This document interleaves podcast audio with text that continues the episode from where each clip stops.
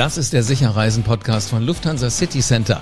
Ich bin Live Aritz. Dieses Jahr ist vieles anders, also bei mir zumindest. Ähm, sobald in meinem Freundeskreis die Urlaubs- und Reisepläne Thema sind, geht es immer auch um Nachhaltigkeit.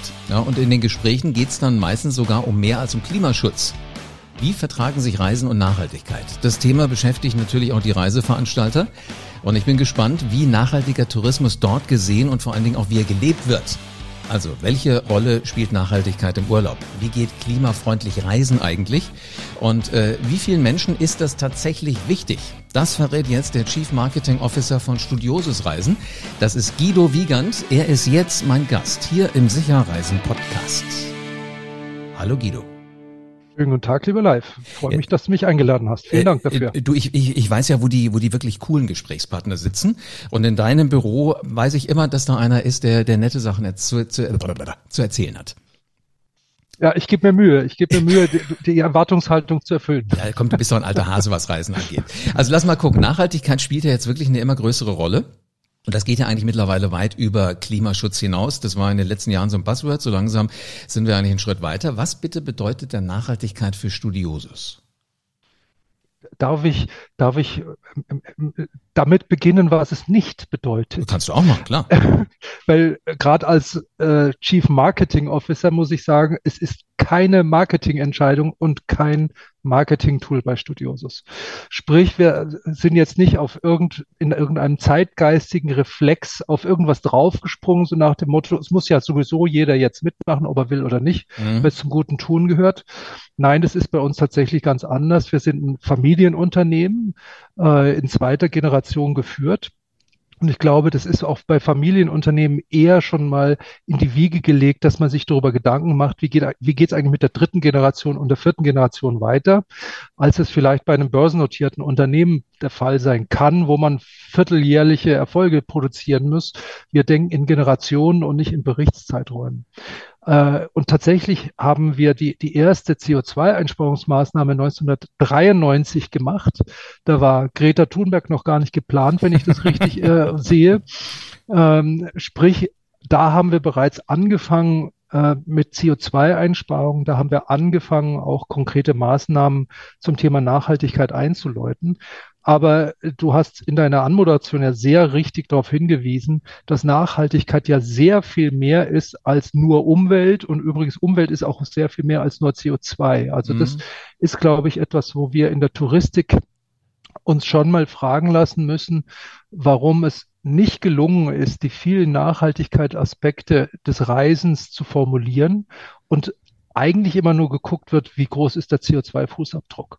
Ähm, wir begreifen aber Nachhaltigkeit tatsächlich sehr klassisch, also im Sinne einer umweltverträglichen Reise, einer sozial verantwortlichen, sozial verträglichen Reise und auch in einer ökonomisch nachhaltigen Reise. Also diese drei Aspekte, Umwelt, Soziales und Ökonomie, das beschreibt ja das Thema Nachhaltigkeit. Und der Grundgedanke ist, wenn nur eines dieser Aspekte nicht berücksichtigt wird, ist die Leistung nicht nachhaltig. Ja, kann ich ähm, verstehen. Darf ich dich mal ganz kurz unterbrechen? Unbedingt. Du hast, du hast mich gerade erwischt, wirklich. Wenn du sagst 93, habt ihr schon sowas äh, wie über äh, eine CO2-Einsparung nachgedacht? Da kannten die meisten ja CO2 wahrscheinlich aus dem Chemieunterricht. Aber das wird dann auch schon gewesen sein. Wie seid ihr darauf gekommen? Also wie ist dieses Thema auf euer Radar gekommen? Also zugegebenermaßen hat man damals auch eher von Luftverpestung gesprochen.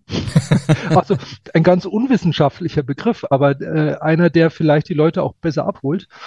Ähm, äh, aber tatsächlich hat, ist das Thema Erderwärmung ist ja jetzt nun nicht neu. Ne? Der Club of Rome hat schon sehr viel früher getagt und da war das im Grunde genommen zum ersten Mal Gesprächsgegenstand.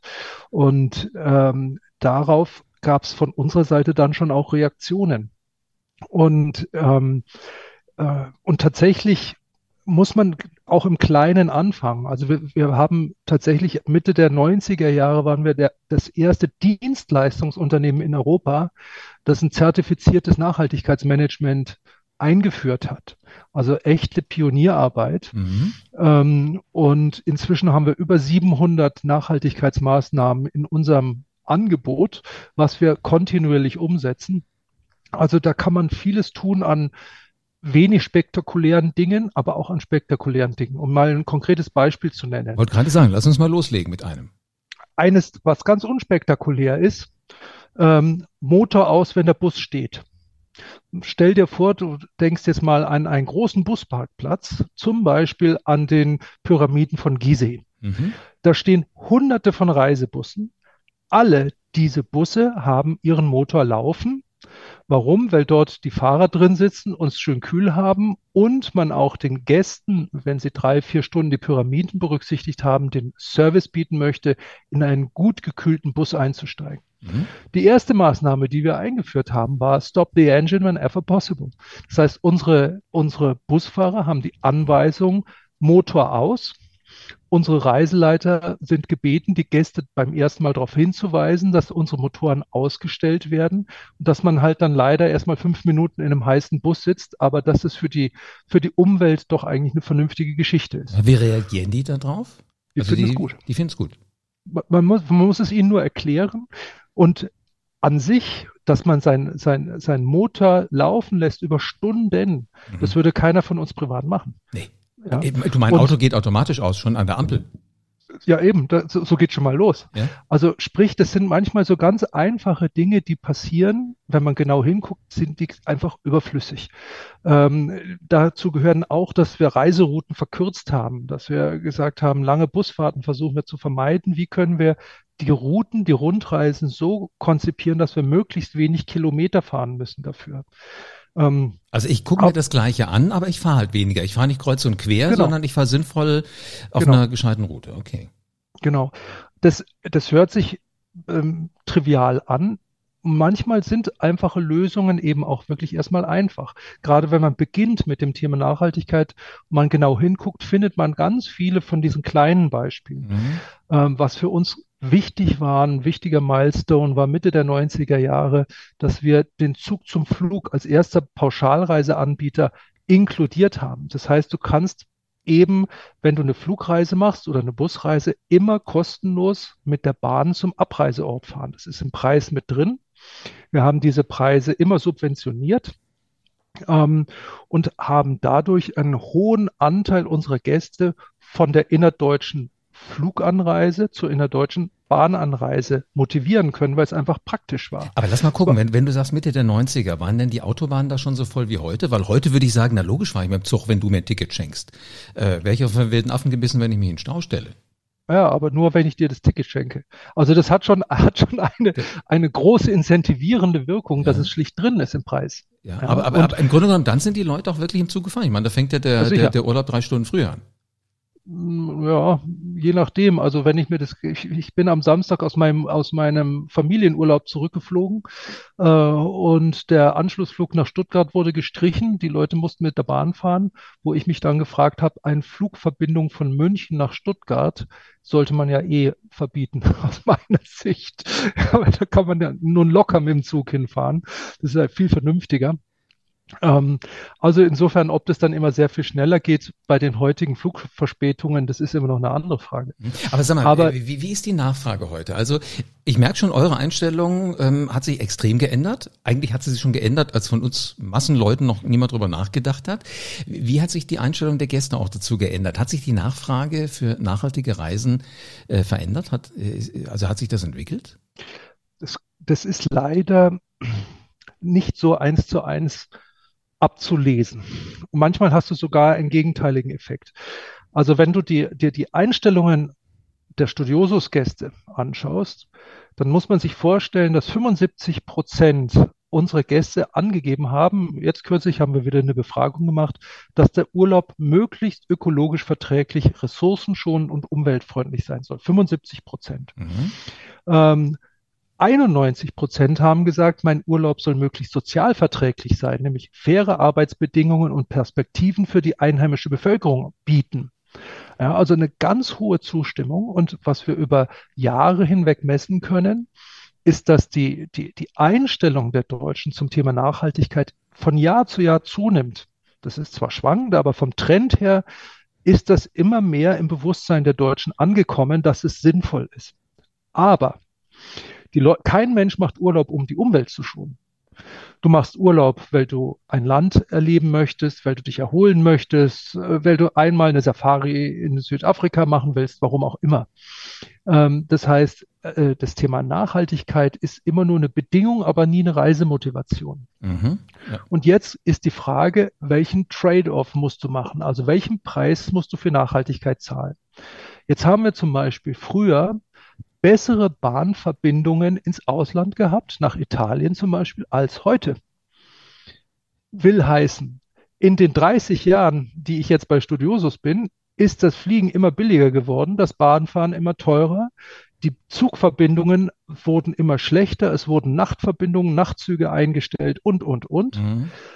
Deswegen verkaufen wir immer weniger Bahnreisen obwohl die Leute gerne Bahn fahren. Auch das können wir nachweisen. Du hast bestimmte Destinationen, wie zum Beispiel, du hast ein TGV, die französische Staatsbahnzug, äh, äh ähm, der nach Paris fährt. Mhm. Da bist du von München in vier Stunden in Paris. Da fliegen kaum noch Gäste von uns. Die fahren alle mit dem Zug. Wenn wir gute Zugverbindungen haben, nach, nach Frankreich zum Beispiel, haben wir 60 Prozent unserer Gäste, die nicht fliegen, sondern mit der Bahn nach Frankreich fahren. Das heißt, das gehört eben das eine, nämlich die, die Einstellung dazu, ob es die Leute machen, mhm. und das Angebot. Und Allerdings, bei dem Angebot da muss man natürlich sagen, sind wir als mittelständisches Unternehmen auf die Infrastruktur angewiesen, ja. die uns zur Verfügung gestellt wird. Und eines der großen Kritikpunkte, die ich habe an der Verkehrspolitik, ist, dass die Bahn immer noch national gedacht wird. Stimmt. Und Eigentlich, wir reisen international und denken bei sowas dann national. Das heißt, du musst ja auch ja. umsteigen. Ne? Ich bin schon mal mit dem ICE, also ich wollte nach Paris, bin mit dem mhm. ICE losgefahren. Ich habe gedacht, die werden das ja hinbringen, irgendwie mit Schienen mhm. und so weiter. Und ich muss mhm. umsteigen mhm. in TGW. Ist jetzt nicht Klar. schlimm, ja, du gehst von einem Gleis aufs nächste. Aber du hast ja. recht, das ist so ein, so ein Moment, wo du dir auch denkst, kann man irgendwie auch schlauer angehen. Ja, und, und ich bin als Münchner öfter in Wien als in Berlin. Äh, das heißt, mir wäre, wäre eine gute Zuganbindung nach Wien viel lieber als eine nach Berlin. Da bin ich wirklich äußerst selten im Jahr. Mhm. Ähm, aber das wird eben es ist immer ein nationaler Aspekt. Es gibt keine Harmonisierung der Fahrpläne. Es gibt kein durchgehendes Preissystem. Du kannst keine Sitzplatzreservierung machen, die grenzüberschreitend ist, geschweige denn eine Gruppenbuchung, dass wir unsere Gruppen zusammenführen können in einem Zug.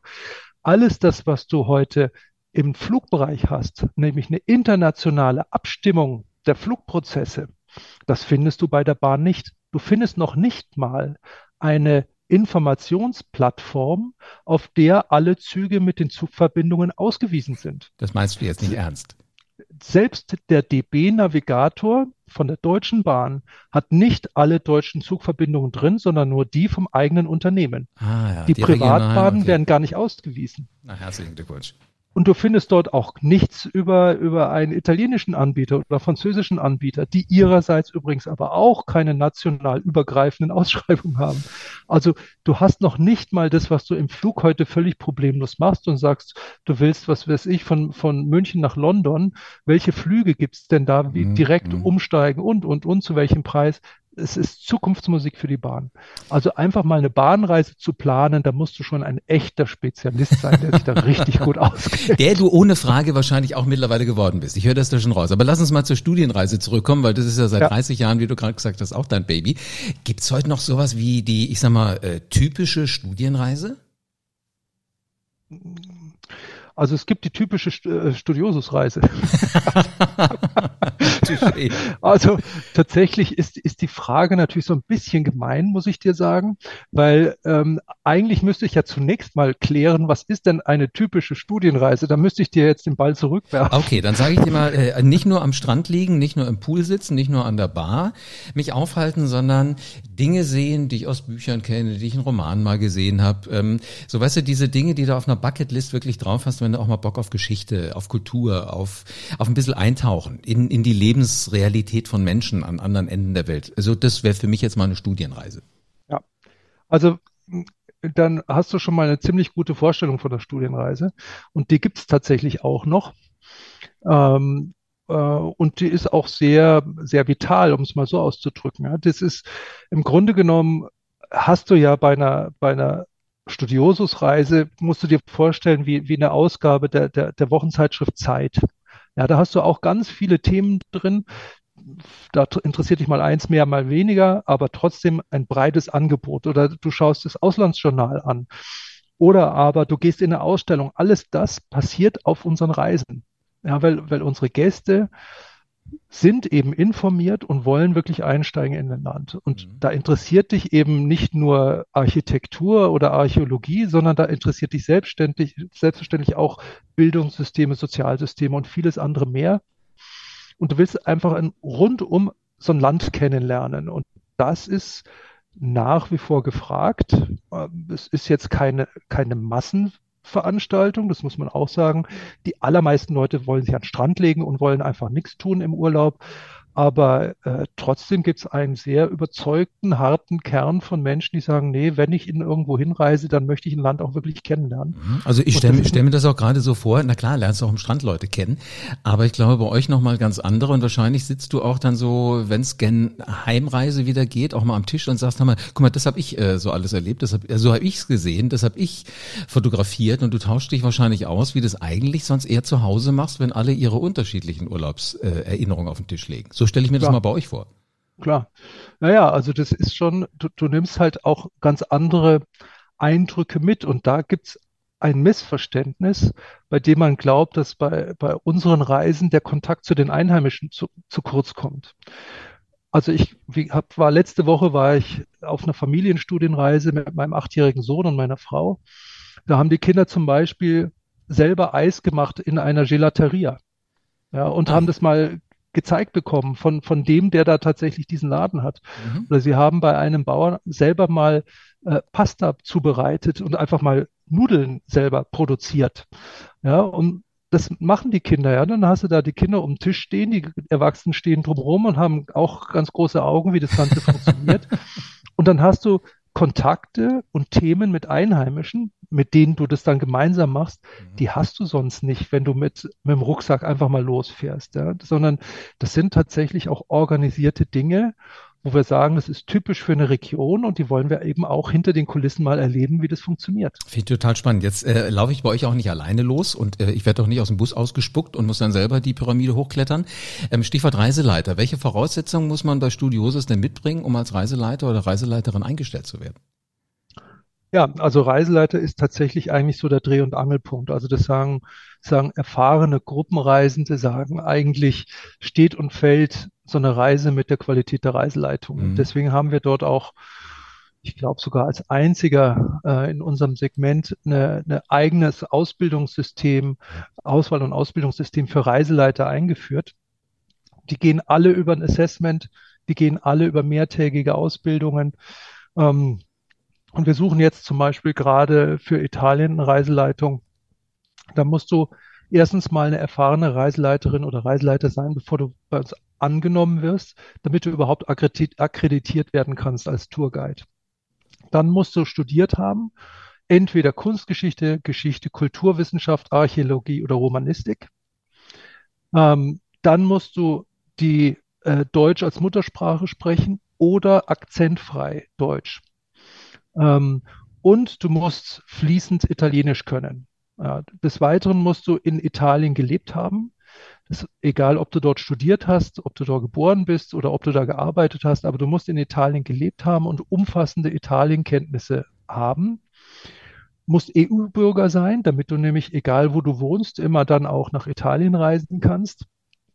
So, und dann brauchst du viele Soft Skills. Du musst gern mit Menschen was zu tun haben. Das kann ich mir vorstellen, das ist hilfreich. Sprich, ist hilfreich, ne? wenn du dir vorstellst, du, du musst halt die ganze Zeit Gruppen leiten und dann, mhm. wenn du jetzt einen verschrobenen Wissenschaftler hast, der mag zwar ein Superbrain sein, aber es macht halt keinen Spaß. Also du musst ein Entertainer sein, ein Kommunikator sein, äh, muss kommunikationsstark sein, äh, sein und auch Spaß haben an den Dingen, die auf der Reise stattfinden. Du musst gerne wandern wollen. Ja, und viele andere Dinge. Also ein relativ umfassendes Paket an, an Hard Skills und Soft Skills. Und die werden tatsächlich alle über Assessments abgetestet, was übrigens gar nicht so einfach ist, da die richtigen Leute zu finden, weil wir suchen Leute mit halt einer großen Allgemeinbildung. Mhm. Ähm, weil wenn du dir vorstellst, deine Mitreisenden, die Gäste, die du führst, da hast du dann im Schlepptau, hast du dann den, Literaturkritiker, du hast den Architekten, du hast einen Juristen und was weiß ich, Botaniker und so. Das sind also irgendwo hast du immer einen dabei, der sich gut auskennt. Da wirst du schnell enttarnt, wenn du es nicht weißt. Ja, das kann ich mir vorstellen. Und das ist das Gegenteil von dem, was momentan ausgebildet wird. Mhm. Ja, also die, mhm. die, das Bachelorstudium ist heute immer kleinteiliger im Vergleich ja. zu früheren Ausbildungsgängen oder Studiengängen. Und jetzt, gerade weil ich jetzt beim Beispiel Italien bin, wir hatten jetzt vor ein paar Wochen, hatten wir fünf Leute eingeladen zum Vorstellungsgespräch und ähm, hatten dann jeweils gefragt, ähm, können Sie mir mal die, ähm, die Renaissance zeitlich ein, äh, äh, einsortieren äh, in der Kulturgeschichte. Mhm. Dann haben fünf, die waren alles Kunsthistoriker, fünf mhm. Kunsthistoriker. Mhm. Davon haben vier gesagt, tut mir leid, ich habe moderne Zeit, äh, Kunstgeschichte ab dem 20. Jahrhundert studiert, das kann ich nicht. Ernsthaft? Und die interessieren sich dann für nichts außenrum? Für, sind Kunsthistoriker mhm. und können nicht sagen, wann die Renaissance war. Also ob jetzt 1420 kommt oder Anfang des 15. Jahrhunderts, ist mir ja noch wurscht, aber dass da gar nichts kommt, das ist natürlich ja, schon. Du, be bevor wir jetzt irre. ganz tief hier in die Bildungsmisere noch einsteigen, interessiert mich, wo es hingeht. Also es könnte jemand sein, der sich bei euch bewirbt, weil er Lust hat auf Italien und der genau mhm. das Portfolio äh, so im Wissensangebot hat, was du gerade aufgezählt mhm. hast. Aber wo geht denn, was so Fernreisen angeht, dieses Jahr der Trend hin? Also Asien ist wieder äh, gut nachgefragt, allen voran Japan. Ähm, hier haben wir eher das Problem, dass wir zu wenig Flugkapazitäten haben, wie das übrigens bei vielen Destinationen auf der Fernstrecke derzeit der Fall ist. Mhm. Ähm, hier merkt man noch die Nachwirkungen von Corona, weil schlicht das fliegende Personal nicht da ist und das, und das Fluggerät noch nicht wieder da ist in der Menge, in der wir es heute brauchen würden. Also die Erholung des Tourismus ging deutlich schneller, als das die Verantwortlichen in der Airline-Branche gedacht haben. Äh, also Japan könnten wir viel mehr verkaufen, wenn man uns ließe. Ähm, Thailand läuft gut, Vietnam, Indonesien, also diese, diese, äh, diese Region, aber auch Nordamerika, Australien, Neuseeland, Namibia. Wir sehen also schon eine breite Erholung des Tourismus in der Fernstrecke. Man muss allerdings sagen, der Löwenanteil ist nach wie vor Europa. Also gerade Südeuropa, aber auch das nördliche Europa, wo wir inzwischen mehr Gäste haben als in der Vorkrisenzeit. Ähm, also das ist, die Fernstrecke erholt sich langsam wieder, da sind wir aber noch weit davon entfernt von dem Vorkrisenniveau, als es in Europa der Fall ist. Wahnsinn. Ne? Es gibt noch was zu tun bei euch, das merke ich schon. Jetzt nochmal dein ganz persönlicher Tipp, Guido. Welche Destination empfiehlst du speziell mit Blick auf nachhaltiges Reisen für dieses Jahr? Also ich, also die, die einfachste Antwort ist, fahr dahin, wo du mit dem Zug hinkommst. Mhm. Ähm, weil wenn du dir jetzt mal die ökologische Belastung anschaust, dann ist der Transport, die An- und Abreise, ist die Achillesferse des Reisens. Weil duschen tust du nicht nur im Ausland, sondern auch in Deutschland. Ja? Essen gehst du auch in Deutschland und nicht nur im Ausland. Das ist alles, das spielt alles keine Rolle. Die, die Anreise und hier speziell der Flug, das ist das Problem. Und man muss es leider sagen, die Kreuzfahrt ist das Problem. Also das sind die großen Themen, die sollte man vermeiden. Wenn du schlau bist und mit Studiosus reist, dann kann ich dir aber sagen, dass jeder CO2-Kilogramm, was du freisetzt bei der Reise, wird von uns kompensiert. Du reist mit uns klimafreundlich. So, ja. das war die Blaupause, die eigentlich jeder nur noch gebraucht hat, wenn er jetzt eine Reise bucht und weiß, wie funktioniert das mit dem nachhaltigen Reisen. Sehr spannendes Gespräch. Guido Wiegand, Chief Marketing Officer Studiosus Reisen. Vielen Dank für einen Blick hinter die Kulissen. So, jetzt bin ich mal ganz gespannt. Also äh, der spannendste Satz für mich war übrigens jetzt gerade, niemand macht Urlaub, um die Umwelt zu schonen. Stimmt, ist bei mir auch so, ich will irgendwas sehen, ich will irgendwas erleben. Ähm, aber wer sagt, ich möchte schon mal irgendwie ein bisschen nachhaltiger anlegen, fahrt mit dem Zug. ZUG, die fahren am Bahnhof immer los. Erkennt man, also diese langen, langen Wagen, so wie, wie bei der Märklin-Eisenbahn, nur in größer. Und äh, wenn fliegen, dann mit der Bahn zum Abflugort. Das ist auch schon mal so eine Kleinigkeit. Und wer mit Studiosus reist, hat dann anschließend Reiseleiter, die haben ein Portfolio oder ein Profil. Das ist ja der absolute Klopper. Gerne diese Folge nochmal anhören. Das sind Archäologen und ich weiß nicht, was ich kann es gar nicht mehr alles aufzählen, aber sehr spannende Menschen. Es ist kein Lippenbekenntnis, nachhaltig reisen, zumindest nicht bei Studiosus, denn 1993 haben Sie schon mal Gedanken darüber gemacht, wie Sie CO2 einsparen können. Damals hieß das noch nicht CO2-Einsparung, damals hieß das noch eher so äh, Luftverpestungsvermeidung oder irgendwas in der Art. Aber da hat sich schon immer jemand gedacht, wie kriegen wir eigentlich das Unternehmen in die vierte Generation? Sehr clever. Also kurz gesagt, nachhaltig reisen, das habe ich mir notiert, weil ich es cool fand, ist ähm, sozial verantwortlich, umweltverträglich und ökonomisch sinnvoll reisen. Und wer das alles macht, der hat dann zum Beispiel mal einen kleinen Moment, wo du in den Bus einsteigst vor den Pyramiden von Gizeh und schwitzt eventuell ein bisschen, weil eben der Motor während der Führung oder während man da unterwegs war, ausgewesen ist. Auch das alles ist nachhaltig. Es geht. Mhm. Sicher Reisen geht übrigens auch mit den 2000 Reiseprofis von den Lufthansa City Center Reisebüros in 270 Standorten in Deutschland. Ein Termin mit deinem persönlichen Berater kannst du jetzt übrigens direkt buchen, wo du das hier hörst, auch wenn du diesen Podcast mitten in der Nacht auf den Ohren hast. Das geht mit LCC Meet Me. Telefon, Videocall, Besuch im Reisebüro. Du entscheidest, was du magst. Und mit dem Shopfinder auf lcc.de findest du das nächste Büro in deiner Nähe. Haben wir alles verlinkt, findest du unten in den Show Notes. Und damit du für deine nächste Reise auf dem Laufenden bleibst, abonniere diesen Podcast am besten jetzt und lass gerne eine 5-Sterne-Bewertung da. Und in diesem Sinne, gute Reise und bis zur nächsten Folge vom Sicher Reisen Podcast.